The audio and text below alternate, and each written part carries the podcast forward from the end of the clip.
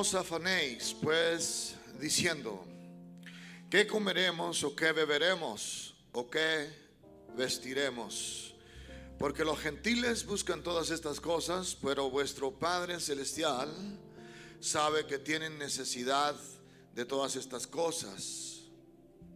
Dile que está ahí a tu lado, mi Padre sabe lo que tú necesitas. Más buscar primeramente el reino de Dios y su justicia y todas estas cosas os serán añadidas. Amén. Ocupa tu asiento en la presencia del Señor. Aleluya. A veces cuando hablamos y decimos, ¿cuánta gente de reino hay aquí? Unos brincan, salten y gloria a Dios por ello. Pero lo importante es que entienda el concepto. Amén. Cuando hablamos del reino de Dios, hablamos del gobierno del reino de Dios. Y la pregunta sería, ¿qué es lo que nos gobierna? ¿Realmente estamos bajo el gobierno de Dios y obedecemos a lo que Dios eh, habla en su palabra? Contéstese usted a sí mismo. Pero cuando hablamos del reino, hablamos del gobierno de Dios. Cuando no teníamos a Cristo, éramos gobernados por el sistema de allá afuera. Éramos gobernados por el reino de las tinieblas, éramos gobernados hermanos, por las cosas que se mueven allá afuera. Allá dependíamos del patrón, dependíamos, eh, eh, hermano, de, las ayudas, dependíamos de los que les gustaba jugar raspadito y lotería y dependíamos de tantas cosas. Y a ver si nos las sacábamos, ¿verdad? Pero ahora que estamos en Cristo, estamos bajo el gobierno de Dios, alguien diga amén. Ahora dependemos de Dios. Aleluya. Entonces, aquí en este pasaje que acabamos de leer, después de un tiempo que los discípulos estaban con Jesús, llega un momento que, hermanos, eh, al menos Pedro, la Biblia dice que él eh, eh, tenía esposa porque estaba enferma de fiebre y el Señor la fue y la sanó. Alguien dice amén. Y ya tenían hermano, tiempo siguiendo al maestro y para ser específico fueron tres años los que los discípulos anduvieron con Jesús. Así que, hermanos, por lo menos los que tenían familia, los que habían este, posiblemente dejado a esposa en casa con la familia para seguir al maestro y en sus viajes misioneros que él hacía anunciando el reino de Dios y su justicia. Allí estaban los discípulos con ellos. Llega un momento que Pedro le, pregunta al Señor, Señor, ya tenemos tiempo siguiéndote y tenemos familia.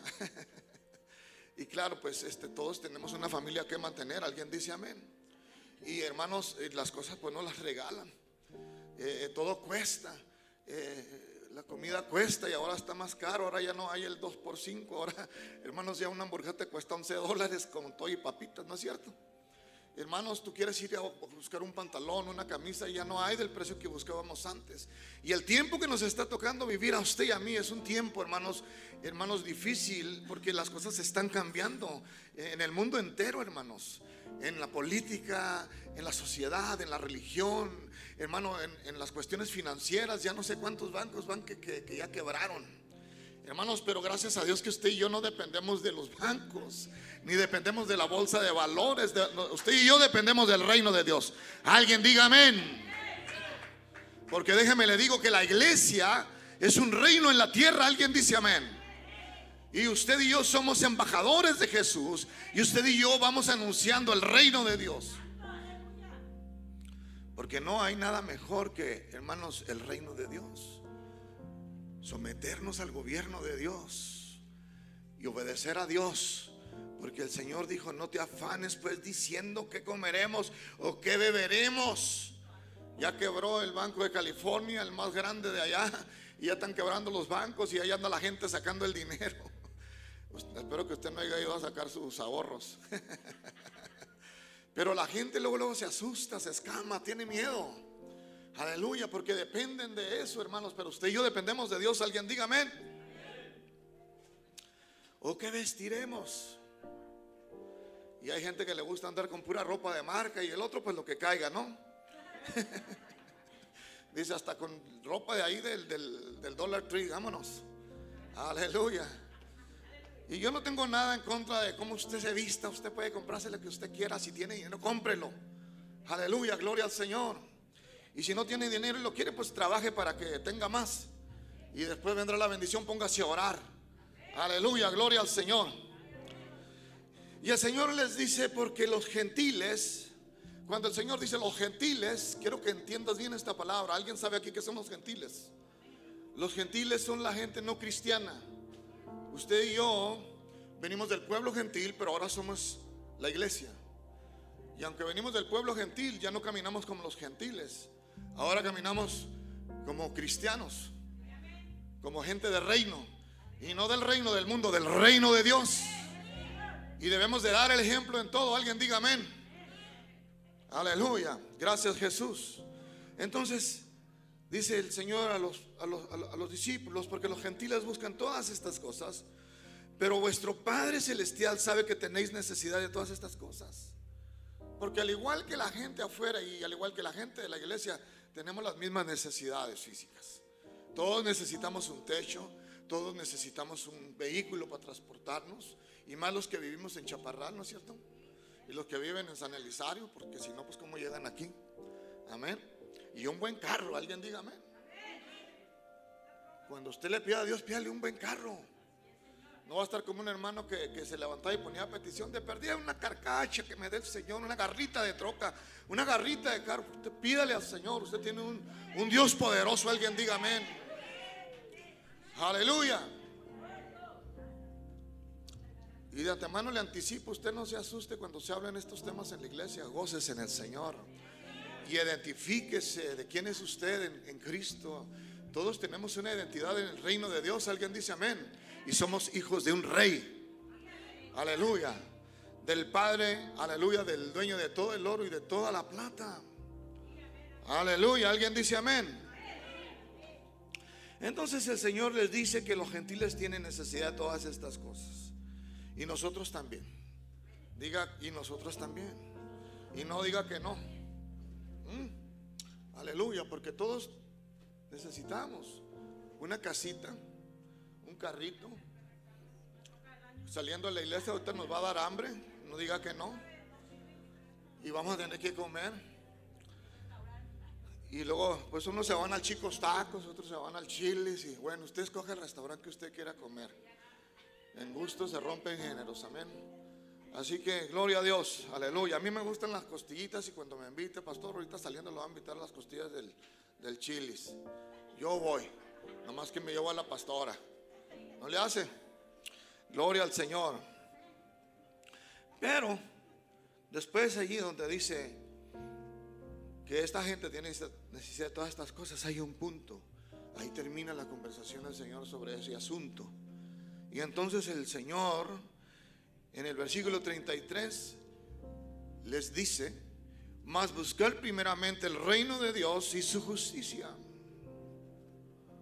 Amén. Y todas estas cosas serán añadidas.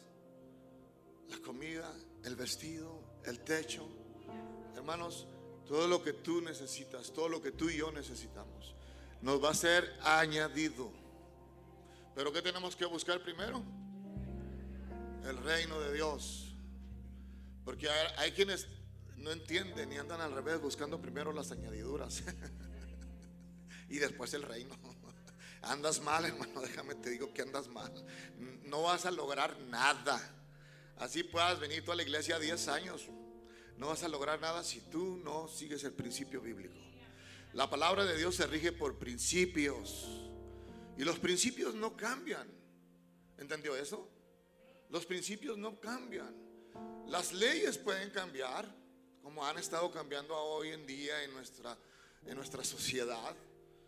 Pero los principios no cambian. Dios es el mismo ayer, hoy y por los siglos de los siglos. Él es el mismo. Él es soberano, es sobre todas las cosas.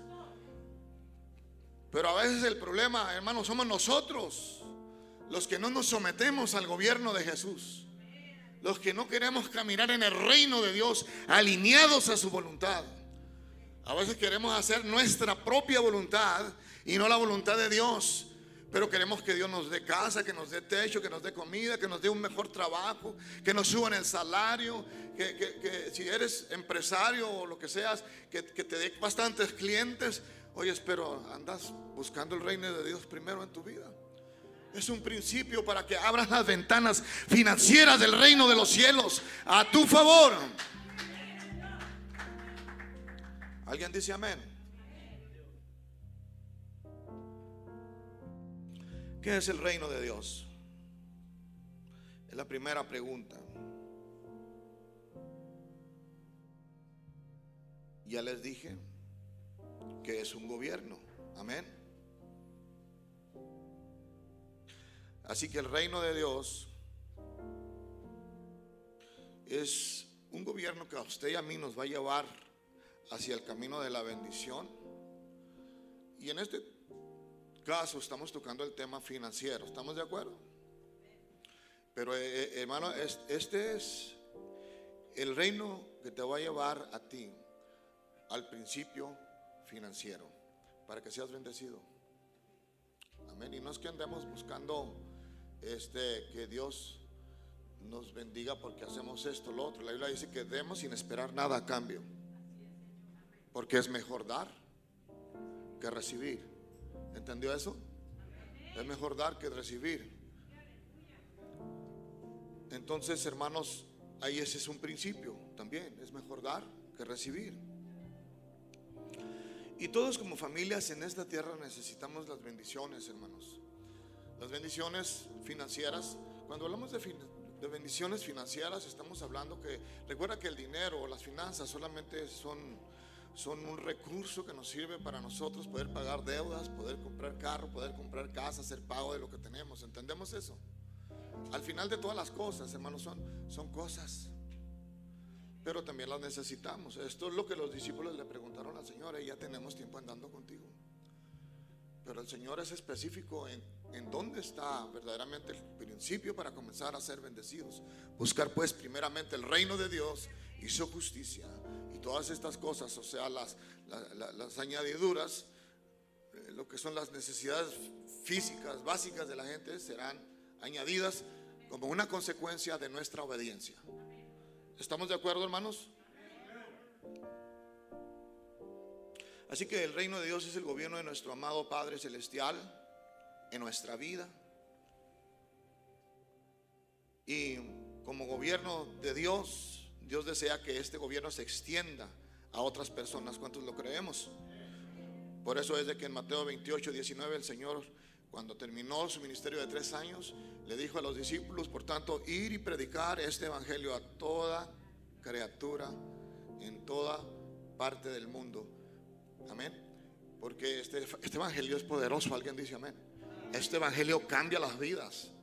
Este evangelio, hermano, es, es un evangelio del reino y no del reino terrenal, es del reino de Dios. Aleluya, su nombre.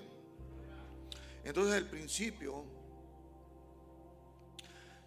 el reino de Dios se hace realidad en nuestras vidas cuando Cristo Jesús viene a morar a nuestro corazón. Cuando tú le entregas tu vida a Jesús. Cuando tú le dices al Señor, Señor, te recibo como mi único y suficiente Salvador. Y de ahí en adelante te conviertes en un discípulo de Jesús. Un discípulo es un seguidor de Jesús. Eso es un discípulo. ¿Cuántos discípulos de Jesús hay en esta mañana aquí? Amén. Aleluya. Gloria a Dios. Así que hermanos, el, principio, hermanos, es una prioridad. Diga conmigo, una prioridad. Principio viene de, lo primero, de la prioridad que estableces en tu corazón, es una prioridad. Y nosotros tenemos este, prioridades en nuestras vidas personales. Pero la primera prioridad que tenemos que tener es a Cristo en nuestras vidas. Dios debe ser prioridad en nosotros. Alguien dice amén. Él porque es primeramente Dios antes que todas las cosas. Si es el Señor, contéstale. Y si no es el Señor, dile que llame después.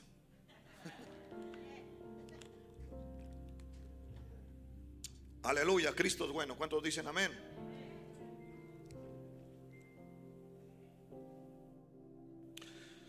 Aleluya, tener a Jesucristo en nuestra existencia, en nuestra vida ocupando el primer lugar, es el fundamento esencial para comenzar a recibir bendiciones. Aquí no hay fórmulas secretas, solo principios bíblicos. ¿Entendió eso? Solamente principios bíblicos. Hay muchas personas que andan afanadas buscando secretos para las bendiciones financieras, secretos para que les hagan un amarre y les amarren al novio, a la novia, eh, para sacarse la lotería y andan buscando cómo compran libros, eh, van a seminarios y hacen cuantas cosas. Amén. Y andan buscando aquí allá y superación personal y, y andan buscando, andan errados. Aleluya. No creo que debería de ser así. Andan buscando primero las añadiduras antes que buscar el reino de Dios. Y, y pues la gente cuando no tiene a Cristo hace la lucha. De salir adelante en todas las cosas, pero no tienen a Dios, realmente les falta Cristo en su corazón. Aleluya, porque cuando Cristo viene, hermanos, déjame decirte antes de seguir adelante que el, estar en un estatus financiero, e, económico bien, eso, eso no nos garantiza la paz, ni el gozo, ni la felicidad. No nos lo garantiza. Porque al principio dije que estas cosas solamente son un, eh, un recurso que nos ayuda para poder estabilizar nuestra vida financiera en esta tierra. ¿Entendemos eso? Pero cuando venimos a Cristo, hermanos, es, esas cosas se estabilizan por consecuencia de nuestra obediencia a Dios en nuestra vida. Si nosotros obedecemos los principios y aparte de eso viene paz en nuestro corazón, viene gozo en nuestro corazón. Y no solamente estos beneficios los vamos a tener al alcance de nosotros, sino que, hermanos, también vamos a tener la sanidad divina. Nosotros vamos a tener, hermanos, el, poder de su Espíritu Santo para, hermanos, nosotros movernos en, asuntos donde, hermanos, a veces se nos presentan cosas difíciles de poder salir de esos problemas. Dios ha prometido estar con nosotros. ¿Cuántos dicen amén? Porque, hermanos, nosotros no podemos compararnos con la gente del mundo. ¿Cuántos millonarios y ricos no hay allá afuera que ahora son los más infelices de la tierra? Hermanos, porque les quedan pocos días de vida, o porque están enfermos, o porque, hermanos, no tienen una familia, o sus vidas han sido un fracaso. Pero cuando tenemos a Jesús se marca la diferencia. ¿Alguien dice amén? Entonces, hermanos, la Biblia nos enseña que debemos de buscar primeramente a Dios su reino antes que las añadiduras, antes que las cosas del mundo. Hermano, antes que un mejor trabajo. Y, uno de los problemas que pasa entre nuestro pueblo es de que a veces, hermanos, eh, agarramos trabajos que nos comprometen con el tiempo de Dios, hermano, y nunca estamos en la casa de Dios. Cometemos el peor error. Pídele sabiduría a Dios y Dios te va a alinear trabajos en donde no te va a sacar del tiempo de Dios. Yo prefiero estar en la casa de Dios. Porque mira, Dios es el que te da las fuerzas para levantarte en la mañana. El que te da la salud. Es el que te da la sabiduría. Dios es el que te ayuda. Eh, Dios es el que te va a dar la gracia para que tenga el trabajo. Dios es el que te va a ayudar y multiplicar tus, finanzas. Así que si Dios es un Dios de multiplicación, hermanos, yo prefiero obedecer a mi Dios. Alguien diga amén. Entonces, hermanos, busquen el reino de Dios por encima de todo lo demás y vivamos vidas justas delante de Él. Y Él nos va a proveer lo que Él necesita porque Él lo dijo en su palabra, que esas cosas vendrán por añadidura. Él enseñó que busquemos primeramente su gobierno, o sea, su reino. Aleluya. En Mateo capítulo 6, versículo 33, en la nueva traducción viviente, dice, mas buscar primeramente el reino de Dios y su justicia, y todas estas cosas serán añadidas. Aleluya. Si nosotros, hermanos, nos enfocamos en caminar en su voluntad, entonces vamos a estar dispuestos a caminar bajo su gobierno. Amén. La pregunta sería, ¿qué es lo que te gobierna a ti? ¿Realmente es Jesús quien te gobierna? ¿Es su palabra? ¿O te gobierna el sistema de este mundo? Porque hay personas, mira, que son gobernadas por el sistema de este mundo. Por eso es que a veces se llenan de ansiedad. Porque cuando de repente se vienen las deudas encima y no tienes para pagar en ese momento, mucha gente se pone nerviosa, se le cae el pelo, le duele el estómago. Hermano, eh, y son situaciones que nos afectan emocionalmente, no solamente espiritual. Y por eso desde que ahora mucha gente, hermanos, eh, han perdido sus carros, han perdido sus casas, eh, lo poco que han tenido, porque hermanos, eh, su enfoque ha sido diferente. ellos se han enfocado eh, esperanzados a la, a la compañía que los tenía contratados, al patrón que los tenía empleados, al cheque que les llegaba, pero ese cheque ya no llegó y ya ese empleo ya no lo tienen. Entonces, hermanos, hay gente que dependía del sistema de este mundo. Y cuando ya no lo tienen, hermanos, eh, empiezan las consecuencias catastróficas a venir, a ser un problema grande en sus vidas. Pero nosotros que tenemos a Cristo, aunque nos desemplearan de un trabajo o no nos dieran un trabajo, tenemos paz todavía. Y sabemos que si ese trabajo no era para nosotros, Dios tiene uno mejor. Quizás ahora no te fue tan bien, pero el día de ayer, pero o el día de ahora, pero mañana nos irá mejor. Tenemos otra perspectiva cuando caminamos en el reino de Dios. Nuestra esperanza es Jesús. Y Él va a orar conforme a su misericordia, a nuestro favor. Alguien dice amén. Así que hermanos, no hay fórmulas mágicas, sino principios que gobiernan nuestra vida. Y en el asunto financiero, hermanos, si queremos ser bendecidos, nosotros tenemos que alinearnos a esa área. Porque hay muchos cristianos hoy en día en el pueblo de Dios, y yo lo digo en todos lados, hermanos, de que sí están en la iglesia, sirven a Dios, participan y hacen cosas dentro de la casa de Dios, pero tienen un problema con sus vidas financieras. Están fallándole a Dios en esa área. ¿Oyó lo que dije? Le están fallando a Dios. Entonces, cuando nosotros venimos a la iglesia, ¿qué venimos? Adorar a Dios. ¿Sabía usted que la ofrenda y el diezmo es parte de la adoración? Es parte, ¿cómo adoras tú a Dios? Si desde el principio Caín ya ve el adoraron a Dios con una ofrenda. Nada más que hay mucha diferencia en cómo lo hacemos. Ahorita vamos a entrar en detalle. Y esto te lo estoy enseñando para que aprendas a vivir una vida financiera saludable. Una vida financiera de reino, pero de Dios. No como se mueve el mundo allá afuera, porque allá tú me vas a decir, no, pues aquel narco tiene carros y tiene esto y tiene el otro no te compares. Hay gente allá afuera que agarra dinero mal habido, pero usted y yo somos gente de reino y sabemos cómo movernos a la voluntad de Dios y sabemos que el que multiplica y bendice nuestras finanzas y trae paz a nuestro corazón es Dios. Porque qué hermoso y qué bonito es que comas tu pan con gozo, tu pan con gas, con, con paz. ¿Alguien dice amén? Aleluya, su nombre.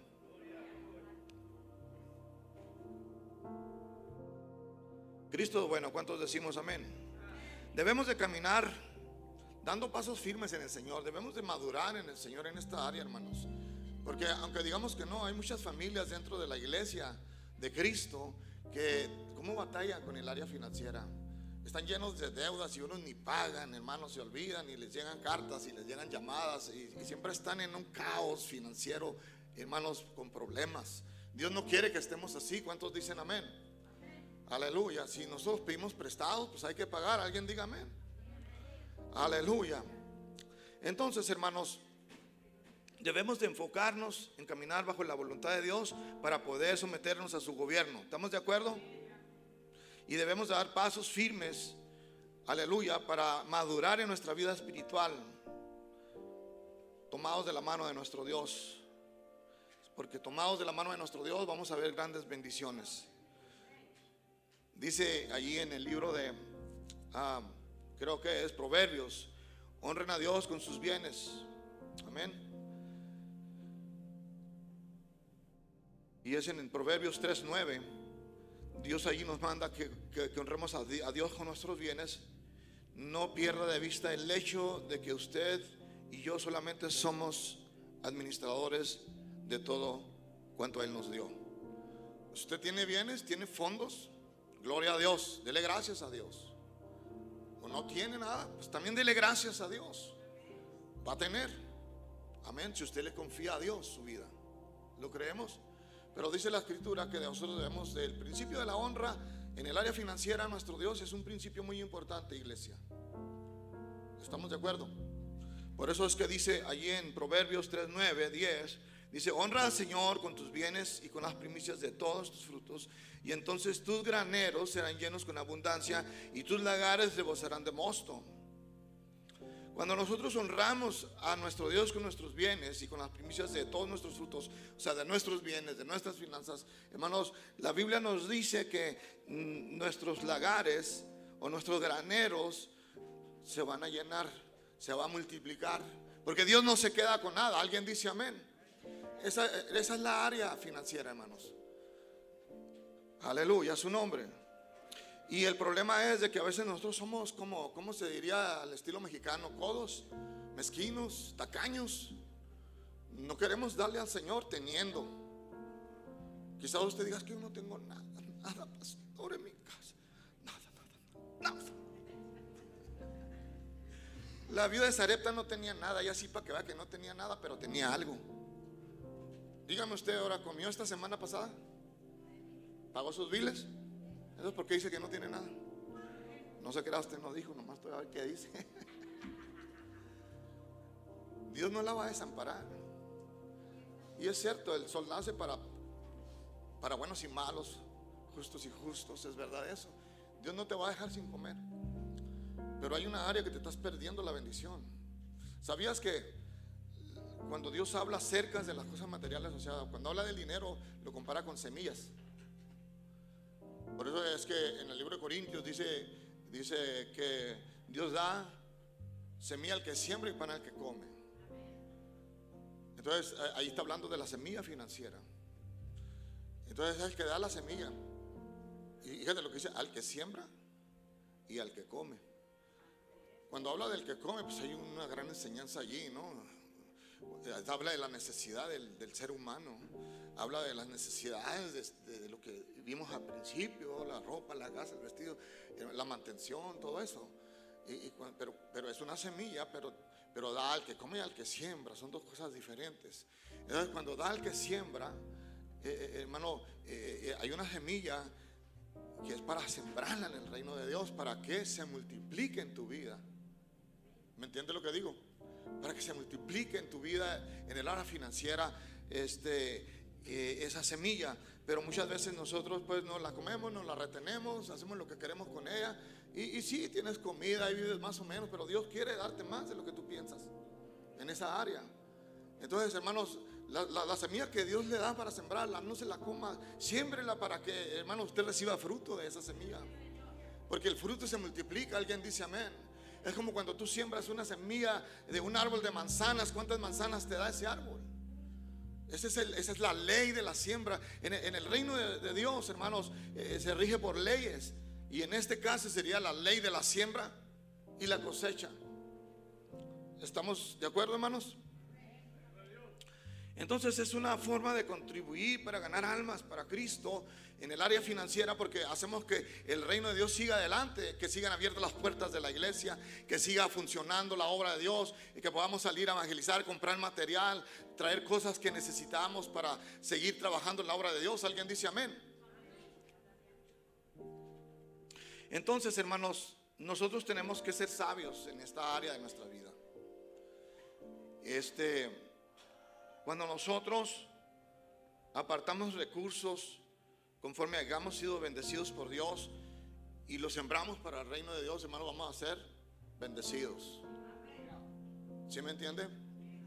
Y esto, esto, hermanos, esta es una bendición para nosotros, la iglesia, en nuestra área financiera. Yo nomás le estoy enseñando lo que la Biblia dice. ¿Estamos de acuerdo? Y si usted lo quiere practicarlo, va a haber la bendición a favor suyo. Si no lo quiere practicar, aquí no lo estamos forzando a que lo haga. Pero sí estas áreas se tienen que enseñar entre el pueblo de Dios para que el pueblo de Dios aprenda a caminar saludablemente en esa área. ¿Estamos de acuerdo? Ahora que también esta es una área que tiene que caminar en fe, tiene que tener fe, tiene que creerlo. Aleluya, porque hay gente incrédula que no cree. ¿Sabe qué?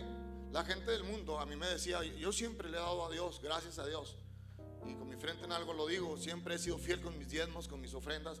Al igual que cada líder en esta iglesia, yo soy un pastor voluntario aquí, porque yo ni siquiera toco los diezmos, al contrario, yo doy, mis diezmos. Entonces, hermanos, hasta el que el Señor me dé fuerzas, y no tengo nada en contra de eso, porque hay pastores que no trabajan en, en un trabajo allá afuera, se dedican de lleno a la obra, y, y la iglesia es responsable por sostener a esos pastores y a sus familias. ¿Estamos de acuerdo?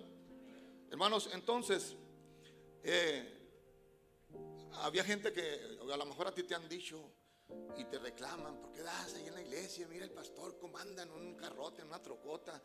Eh, hermanos, déjame decirte algo, cuando yo no era cristiano, y, al igual que la gente, los gentiles y los mundanos, nosotros éramos financieros del reino de las tinieblas. ¿Por qué? Porque financiábamos a la compañía del cigarro, a la compañía de la cerveza, a los narcos que vendían la droga, a los salones de baile. Eh, ¿No es cierto, hermanos? Es una manera de financiar el mundo y ellos lo hacen allá afuera. Y una vez le dije a eso a uno de ellos, pues mira, tú eres bien borracho.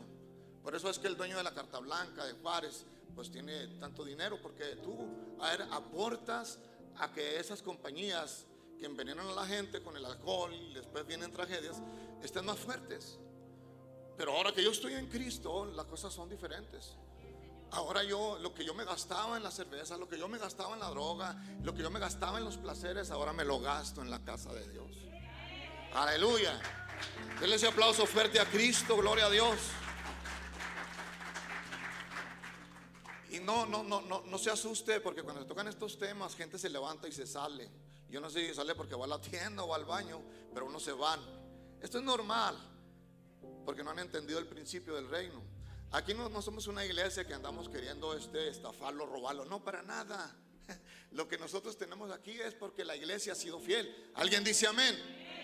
Aleluya. A mí me da mucha tristeza ver cuando la iglesia no entiende y no aporta y no da para el Señor. Fíjate, yo cuando fui a la escuela bíblica, eh, en, la, escuela bíblica nos dieron una clase de finanza y en esa, en esa clase eh, venía un párrafo donde decía que solamente el 15% de una congregación, no importa el tamaño de la iglesia que sea, son los que aportan financieramente para el sostenimiento de una iglesia. Increíble, ¿verdad? Increíble. Pero así es, solamente el 15% de la congregación aportan para el sostenimiento financiero de una iglesia. Por eso es que usted ve pastores cerrando iglesias, pastores hermanos que... Eh, nunca le pueden hacer un detallito al templo o no pueden pagar la renta. Una vez yo quise abrir la iglesia en El Paso y que es el deseo de hacerlo, pero hablé a una compañía de esos que rentan eh, buildings uh, comerciales y ¿sabe qué me dijo? ¿Para qué lo quieres? Le digo, lo quiero para hacer una iglesia. Me dijo, no, no, me colgó, me dijo, los pastores no pagan. Así me dijo.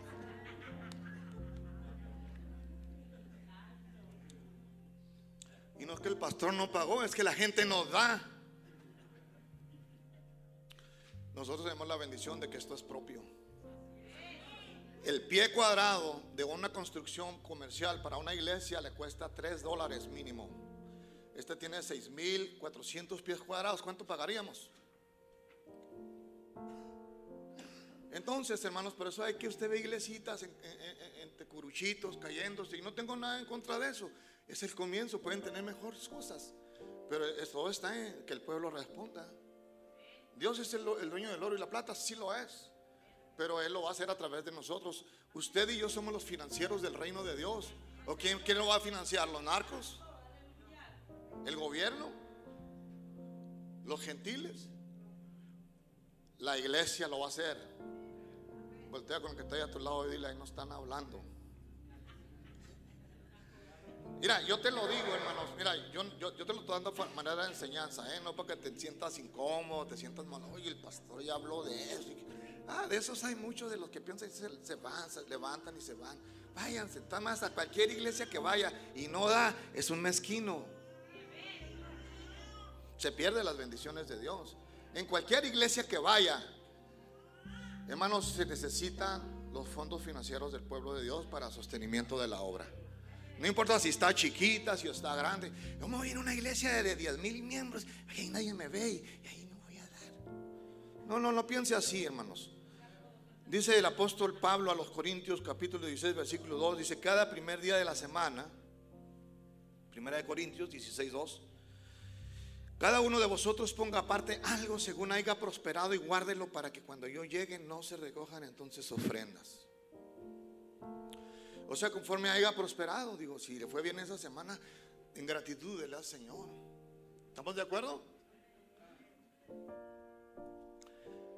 Porque nosotros esperamos que cada semana nos vaya mejor. ¿Estamos de acuerdo? Entonces, cuando hablamos del, del reino de Dios, de principios, permita que Dios ocupe el primer lugar en su vida financieramente.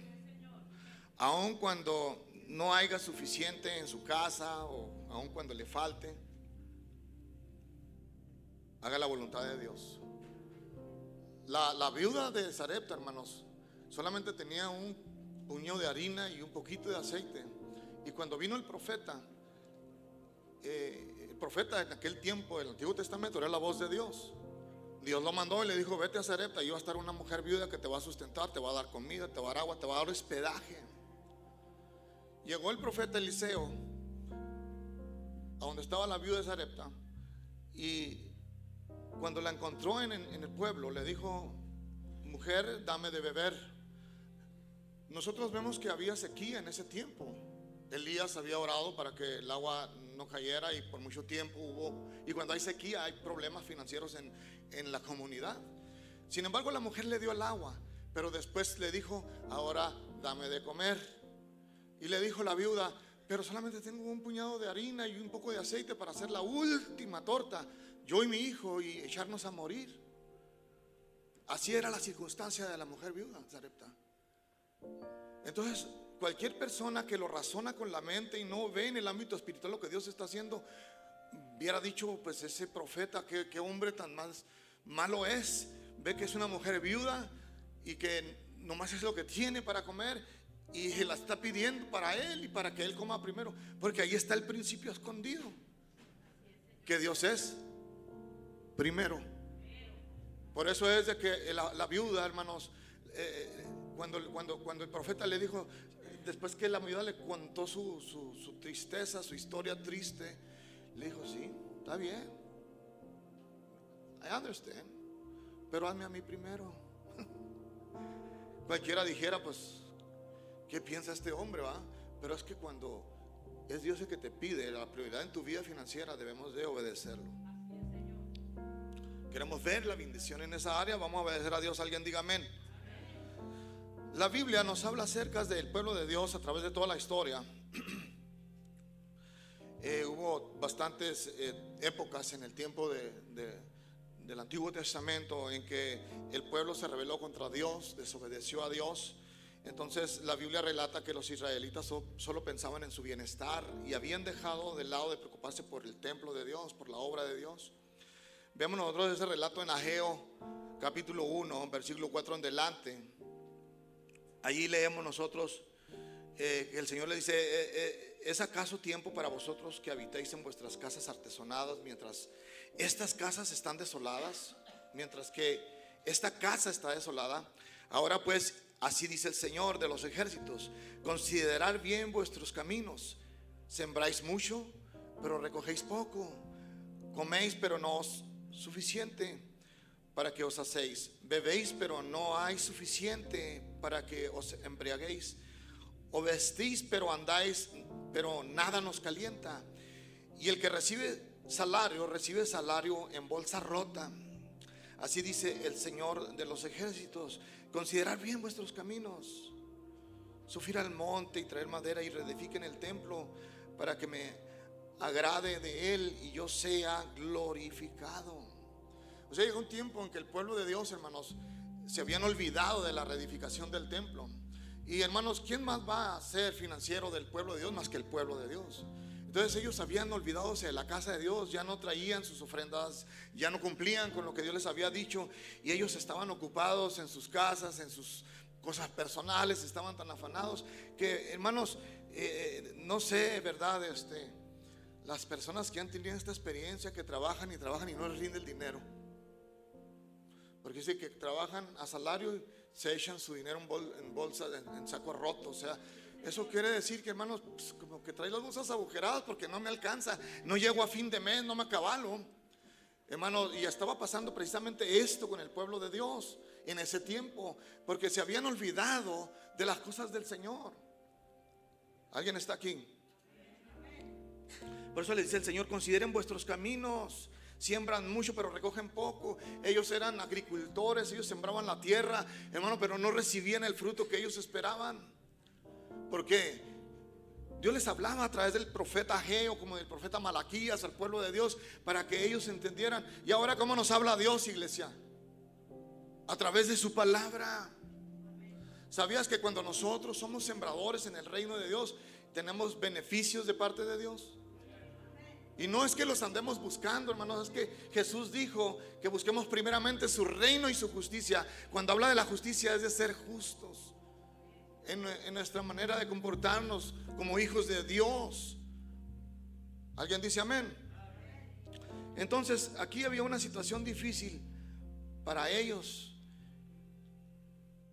Pero el Dios que usted y yo servimos no cambia. El mismo Dios de ellos es el mismo Dios de nosotros. ¿Estamos aquí? Hay una, una ah, palabra en Malaquías 3, en el capítulo 3, donde también nos habla acerca de una situación que todavía seguía manifestándose en los tiempos de, los profetas. En el versículo 6 de, Malaquías 3, Malaquías es el último libro del Antiguo Testamento.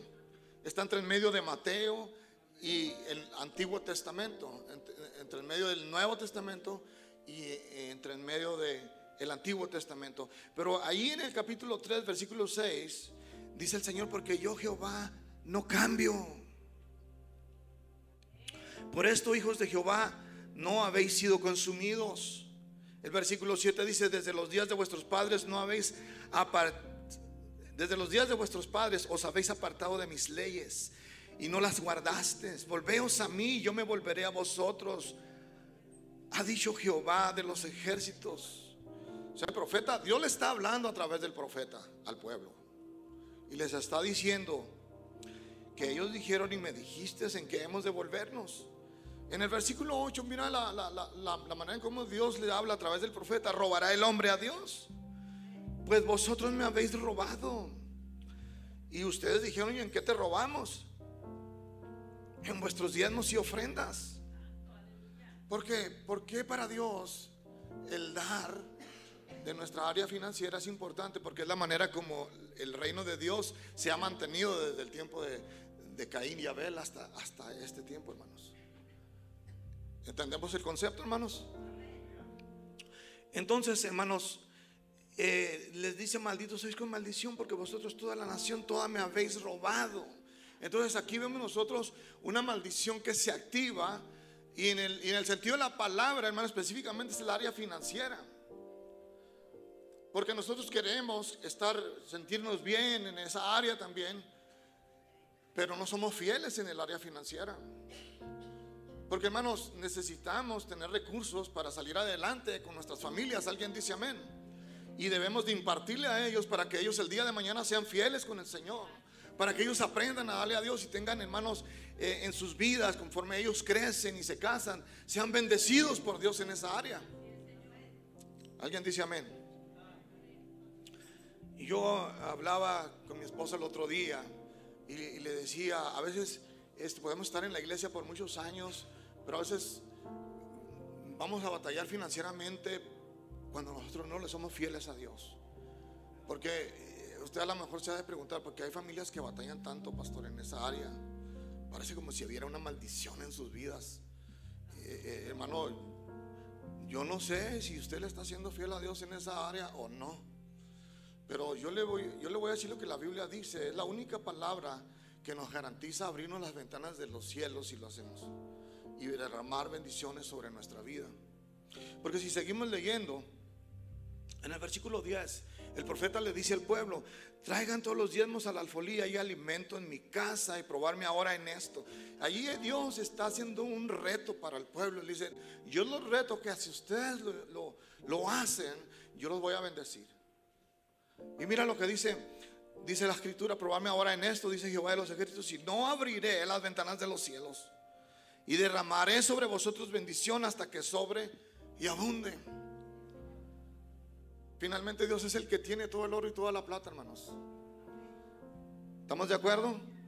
Y luego mira el beneficio que tenemos. Dice, reprenderé también por vosotros al devorador y no os destruirá el fruto de, la tierra, ni vuestra vida en el campo será estéril, dice Jehová de los ejércitos. Porque si hay alguien que te quiere tener pobre, te quiere tener miserable, te quiere tener así, hermano, es el diablo, el Señor lo reprenda. el Señor lo reprenda. Él, mira, la voluntad de Dios, mira, te lo digo bíblicamente, no es de que tú y yo caminemos en, pobreza material. No es la voluntad de Dios.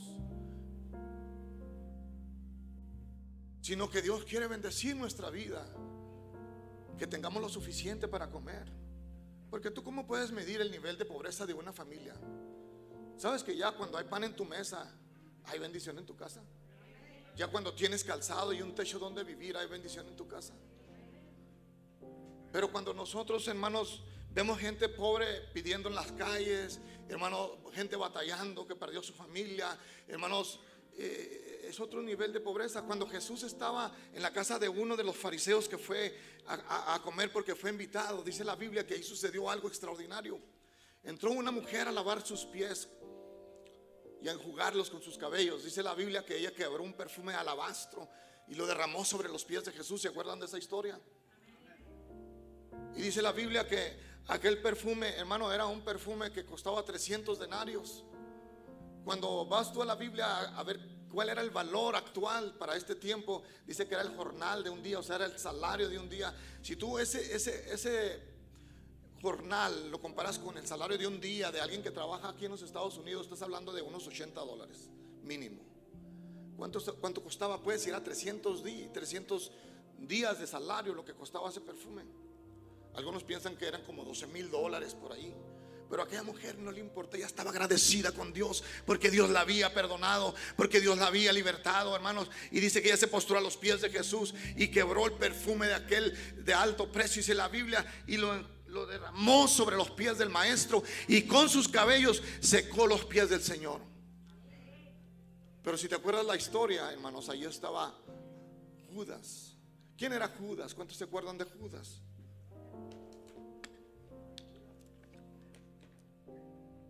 Sí fue el que lo vendió, pero Judas tenía un ministerio. Judas era tesorero. Era el que cargaba las finanzas del maestro. Porque Jesús levantaba ofrendas y diezmos. Amén. Y, él cuando vio eso, esto fue lo que dijo. Y esto lo dijo como si lo hubiera dicho entre dientes, pero el Señor lo oyó. Dijo, ¿para qué tanto desperdicio? O sea, el que esa mujer lavara con ese perfume tan caro a los pies del maestro, a Judas le pareció un desperdicio. O sea, no, ¿cómo vas a los pies de Jesús con ese perfume de 12 mil dólares? Mejor véndelo y dale el dinero a los pobres. Qué astuto es el diablo, ¿verdad? Pero es que Judas era ladrón. Judas era ladrón, hermanos. Por eso pensaba así, era, era un ladrón. Y los ladrones, hermanos, los ladrones espirituales así piensan son los que se van a arrimar a ti. No, no, el diezmo era para la ley. No, ¿para qué das? Eh, eh, eh, porque son ladrones. Yo nomás te estoy enseñando la palabra del Señor. El Señor reprenda al diablo, porque a veces Satanás quiere robarte las bendiciones que Dios tiene para tu vida. ¿Me entiende, hermano? Entonces, hermanos, el Señor promete reprender al devorador de tu casa, de tus finanzas, de tus bienes. Y el Señor promete abrir las ventanas de los cielos para bendecir tu vida y está hablando específicamente del área financiera. Y ya voy a terminar. ¿eh? ¿Alguien está aquí en esta mañana?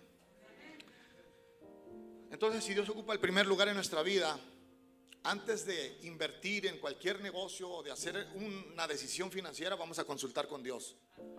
Porque hermanos, para mí es importante qué piensa Dios de lo que yo voy a hacer. Señor, quiero comprar una casa. Ilumíname, enséñame qué voy a hacer, Señor. Oye, porque ya nada más te compras una casa, no sabes si la compraste muy cara o, o qué pasó ahí. Y si era la voluntad de Dios. Yo prefiero orar al Señor antes de hacer cualquier negocio que tenga que ver con finanzas y pedirle al Señor sabiduría para que Él me ilumine. ¿Por qué? Porque el Señor es el centro de mi vida financiera. Yo no sé para ti, pero para mí es. Aleluya, su nombre. Debemos agradecer a Dios en todo tiempo. En todo tiempo. Tengamos abundancia o estamos pasando por escasez. Porque eso no quiere decir que, hermanos, no vamos a tener días difíciles. Van a venir días difíciles. Pero Pablo caminaba con toda la paz que Dios le daba a él. ¿Por qué? Porque él dijo, he sido entrenado y enseñado para, para poder tener y vivir en abundancia como para vivir en escasez. Porque a veces vienen rachas, como les dicen algunos. Pero aún en medio de esas rachas, usted y yo tenemos la confianza de pedir al Padre. La escritura dice, todo lo que pidas al Padre en mi nombre creyendo, lo recibiréis. Por eso es que cuando vengamos a la casa de Dios, traiga su mejor ofrenda para Dios. ¿Alguna, ¿Alguna vez usted ha recibido un regalo de alguien? O usted ha regalado a alguien, porque la Biblia dice que es mejor dar que recibir. Pero cuando sabemos que se trata del Señor, ¿sabe qué? Eh, cuando hablamos de principios, uno de los principios es de que Dios merece lo mejor. Y lo que hacemos debemos hacerlo con excelencia. Porque hermanos, no estamos dando en cualquier lugar ni para, ni para el hombre, estamos dando para Dios, a su nombre. Debemos de dar gracias a Dios en todo, porque esa es la voluntad de Dios para con vosotros en Cristo Jesús. Cuando hay gratitud en nuestra vida y agradecemos a Dios incluso cuando, cuando hay crisis o cuando, hermanos, hay, hay, hay problemas, hermanos, créeme que Dios va a cambiar todas las cosas. Yo lo he experimentado. Yo tengo desde el 84 que me convertí a Cristo. Hermanos, y y he ido corriendo muchas veces a, los pies de Cristo por problemas financieros. Y sabes que Dios me ha dado siempre, hermanos, la puerta que se tiene que abrir para salir adelante. Yo te recomiendo que lo hagas. Mira, yo no tengo ningún interés en tu dinero, ni siquiera Dios. Yo nomás te estoy enseñando lo que la Biblia dice para que seas bendecido en esa área. Quizás ahora vienes a esta iglesia, quizás mañana te mueves a California y vas a otra iglesia allá. Es el mismo principio. Es el mismo Dios. Si tú dejas de hacerlo, tú solo te privas de las bendiciones. Tú puedes tener 20 años en el Evangelio y siempre haber sido un tacaño, un Judas que robaba a Dios, que nomás está viendo a los demás, a los que lo hacen, a los que derraman el perfume en los pies del maestro para decir ese es un derribo. ¿Cómo? Mira, eh, no, no, no, en esa iglesia son ricos. Hermanos, yo creo que a Dios le merece lo mejor. Yo lo creo. Y, hermano, podría pasarme todo el día aquí hablándole de lo que Dios ha hecho en mi vida, pero prefiero ministrarlo con la palabra de Dios y ya voy a terminar. Cuando esté en necesidad, acuda a Dios, acuda al Señor. Dijo el Señor, la plata es mía, el oro es mío, dice el Señor de los ejércitos. Y lo dice Ageo 2.8. Si Él es el dueño de, de todo cuanto hay alrededor, Él nos puede dar lo que nosotros necesitamos. Pero debemos de tener un corazón agradecido. Alguien dice amén. Y es necesario que cada uno de nosotros desarrollemos en nosotros un corazón generoso, dándole a Dios lo mejor cuando vengamos al servicio. Porque tiene mucho que ver también cuando nosotros somos bendecidos ese fin de semana, hermanos. Honre a Dios, honrelo. Y qué bueno que de pasada le doy unos anuncios, ahorita ya voy a terminar. yo le digo honrelo porque miren, una iglesia que es fiel en el área financiera es una iglesia fuerte en esa área. No vamos a tener que andar haciendo tamales, enchiladas cada rato, que no, se acaba la para los viles y no todos quieren hacer. Y, hermanos, vamos a poder pintar nuestra iglesia, tener bonito el templo para el Señor. ¿Cuántos creemos que se lo merece Dios? Yo lo digo y no tengo nada en contra de lugares que he ido, hermanos. Yo sé que hay lugares mejores que estos. Gloria al Señor, que este edificio. Pero caminamos conforme a nuestras posibilidades y a nuestra obediencia a Dios. Pero a veces he ido a predicar a lugares donde la verdad, hermanos, eh, cayéndose, alfombras rotas, eh, con tierra.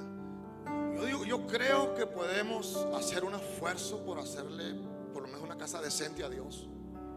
Pero para eso se necesita tener sostenimiento financiero, hermanos. Si lo hacemos nosotros, hermanos, créame, tenemos nosotros un plan de construir este edificio hasta la orilla de la bardita esa que se ve allí y hacer la cafetería más grande. Entonces, si nosotros no aportamos, si la estadística se está cumpliendo en nuestra iglesia de que solamente el 15% nomás da, ofrenda, o diezma, y todos los, todos los otros, el otro 85% no, no, no lo hace, hermanos, no vamos a poder en esa área financiera avanzar. Los puros planos que el ingeniero nos quiere modificar y eso nos, nos cobra 15 mil dólares. Entonces, yo entiendo que esas cosas son muy caras. Ahora usted va a las tiendas a comprar material para construcción y están al doble, al triple, hermanos. Pero eso no nos asusta ni nos espanta. ¿Cuántos dicen amén? Lo único que yo le quiero enseñar en esta mañana es nada más a ser obedientes. ¿Por qué? Porque Dios va a bendecir su casa, Dios va a bendecir su vida. ¿Cuántos lo creen? Y, y, hermanos, si nosotros obedecemos a Dios, vamos a ver la mano de Dios manifestándose en esa área de nuestras vidas. Yo quiero con esto concluir. ¿Se acuerda de David, hermanos? David dice la Biblia que él sacó de su especial tesoro. Dice que él sacó de su especial tesoro. Él no dijo, hay de lo que caigan, sino él sacó de su especial tesoro y trajo una ofrenda para la construcción del templo cuando se estaba edificando en aquel tiempo. Abel trajo su mejor ofrenda de lo, de lo más gordo, de lo más preciado. Y dice la Biblia que Dios se agradó de la ofrenda de Abel. Hermanos, entonces cuando hay un, corazón generoso, cuando hay un corazón que entiende que camina en el reino de Dios y está bajo el gobierno de Dios, se va a comportar como un príncipe de Dios. Y vamos entonces a ver nosotros las bendiciones de Dios manifestándose en nuestra vida en esa, en esa área financiera. Amén. Y, y yo en esta mañana, hermanos, yo lo motivo para que usted sea fiel en esa área y experimente lo que Dios quiere hacer en su vida. Créame que Dios lo va a bendecir. Después yo le voy a traer testimonios de lo que Dios ha hecho en mi vida personal y en la vida de otras personas que yo conozco en esa área. Hermanos, y, y, esto va a alimentar su fe para que usted esté fuerte en esa área, para que usted no tenga temor, hermanos, de darle a Dios. ¿Estamos de acuerdo? Sí, hermanos. Les voy a pedir que se pongan sobre sus pies.